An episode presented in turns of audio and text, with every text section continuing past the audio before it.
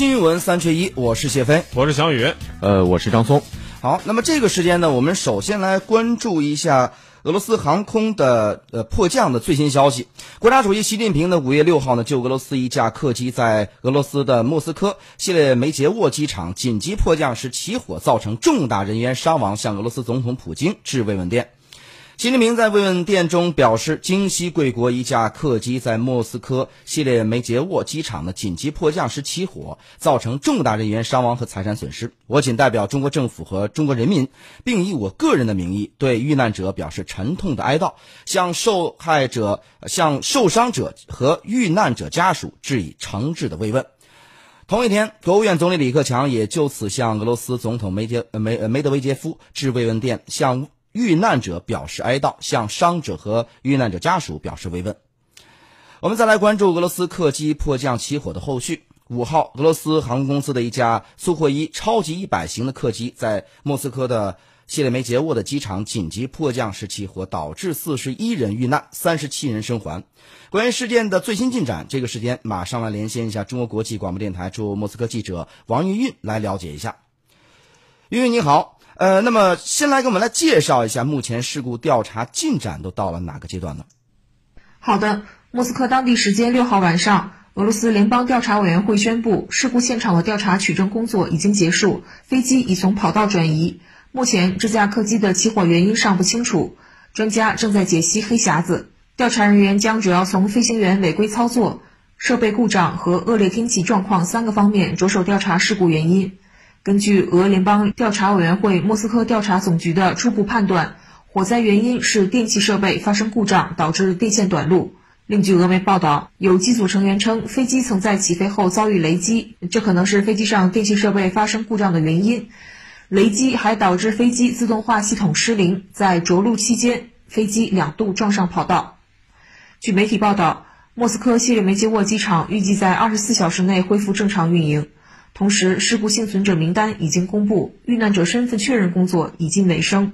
据媒体报道，每个遇难者家庭将得到一百万卢布（约合十万人民币）的赔偿，每名幸存者将获得五十万卢布（约合五万人民币）的赔偿。主持人，嗯，那么目前呢，俄罗斯官方都有哪些的表态呢？是否会停飞这款机型呢？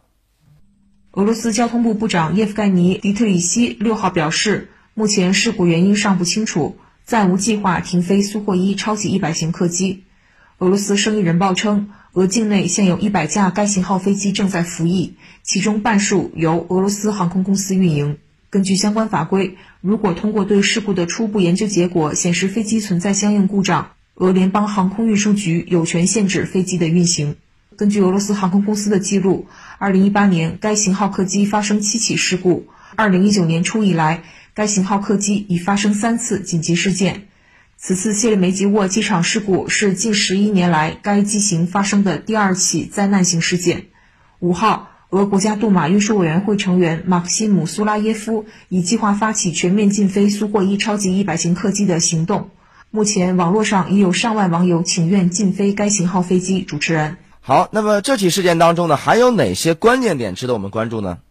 这起事件的特殊之处在于，飞机迫降时仍有大批幸存者在飞机上，并有数十名幸存者及时逃生。但同时，从现场目击者发布的视频中可以清晰地看到，部分幸存者在逃生时仍然选择携带了行李物品，这无疑会影响到撤离的速度和生命通道的畅通。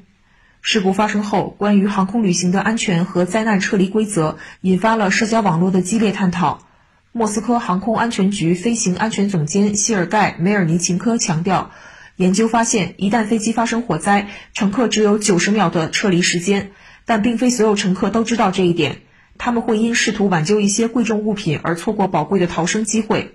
谢尔盖建议航空公司在登机时分发防水和防火材料的密封袋给乘客，并追究违规人员的责任。但无论如何，专家表示，最重要的是在航空旅行时强化每一名乘客的安全意识。主持人，好的，感谢王云云的介绍。那么苏霍伊一百型的超级喷气飞机呢，是由俄罗斯联合航空制造公司的一个子公司苏霍伊航空集团设计制造的一款支线客机。为了重振俄罗斯的航空制造业，该型飞机于两千年开始研发，并获得了美法的资金支持。那么，在2008年完成首飞，并于2011年完成了首次商业航班的飞行。那么，在执行了首次航班任务之后，该型飞机暴露了一些问题，在使用过程中发现了三个重大缺陷：泄漏警告系统参数错误，以及凤翼展开故障和起落架的故障。不过，制造商呢表示已经采取方案解决了这三个问题。目前这架客机的起火原因尚不清楚。根据俄联邦侦查委员会莫斯科调查总局的初步判断，火灾原因是电气设备发生故障导致的电线短路。那么，也有机组成员表示呢，飞机曾在起飞后遭遇到雷击，这可能是飞机上的电气设备发生故障的原因。飞机上的电气设备短路呢，还造成了飞机的自动化的系统失灵，给飞机的降落带来了更大的风险。其实啊。飞机遭受雷击，这在航空领域并不罕见。毕竟，飞机飞行的在这个高空之上，一方面是飞机在飞行过程中离带电荷的云层非常的近；另一方面的原因呢，就是飞机在高速飞行时呢，机身与空气剧烈的摩擦产生的电荷，让飞机更成为了闪电的宠儿。所以呢，飞机在飞行的过程当中，最重要的并不是防雷击，而是耐雷击。而在遭遇到雷击之后呢，保证航电系统和燃油供给系统的正常是很关键的。其实，空客和波音在飞行的过程当中都有过遭受雷击后航电系统失灵、操纵系统失效的这个案例。不过，许多呢都可以通过重启后恢复。飞机的耐雷机呢，主要采用的是法拉第笼和静电屏蔽原理。电力维修人员所穿的用这个金属丝做成的防护服，采用的就是这种原理。就好比我们开着车在雷雨天行驶当中，车内的人却不用担心遭到雷击。这并不是因为汽车轮胎是绝缘的，而是因为当大量的电荷击中汽车之后，汽车会形成类似法隆地龙的效果，电流会沿着汽车外表面的金属流入大地，而不是直接通过汽车，从而确保了车内人员的安全。飞机也是一样的道理啊。那么对于金属蒙皮飞机来说，由于其全机身均可导电，起到了类似法拉第笼的这么一个效应。外部雷击呢引起的损伤局限于蒙皮外层，内部乘客和设备基本不需要考虑电流的伤害。再加之机身上的电刷的放电，飞机将更加快的速度来释放能量，也将更加安全。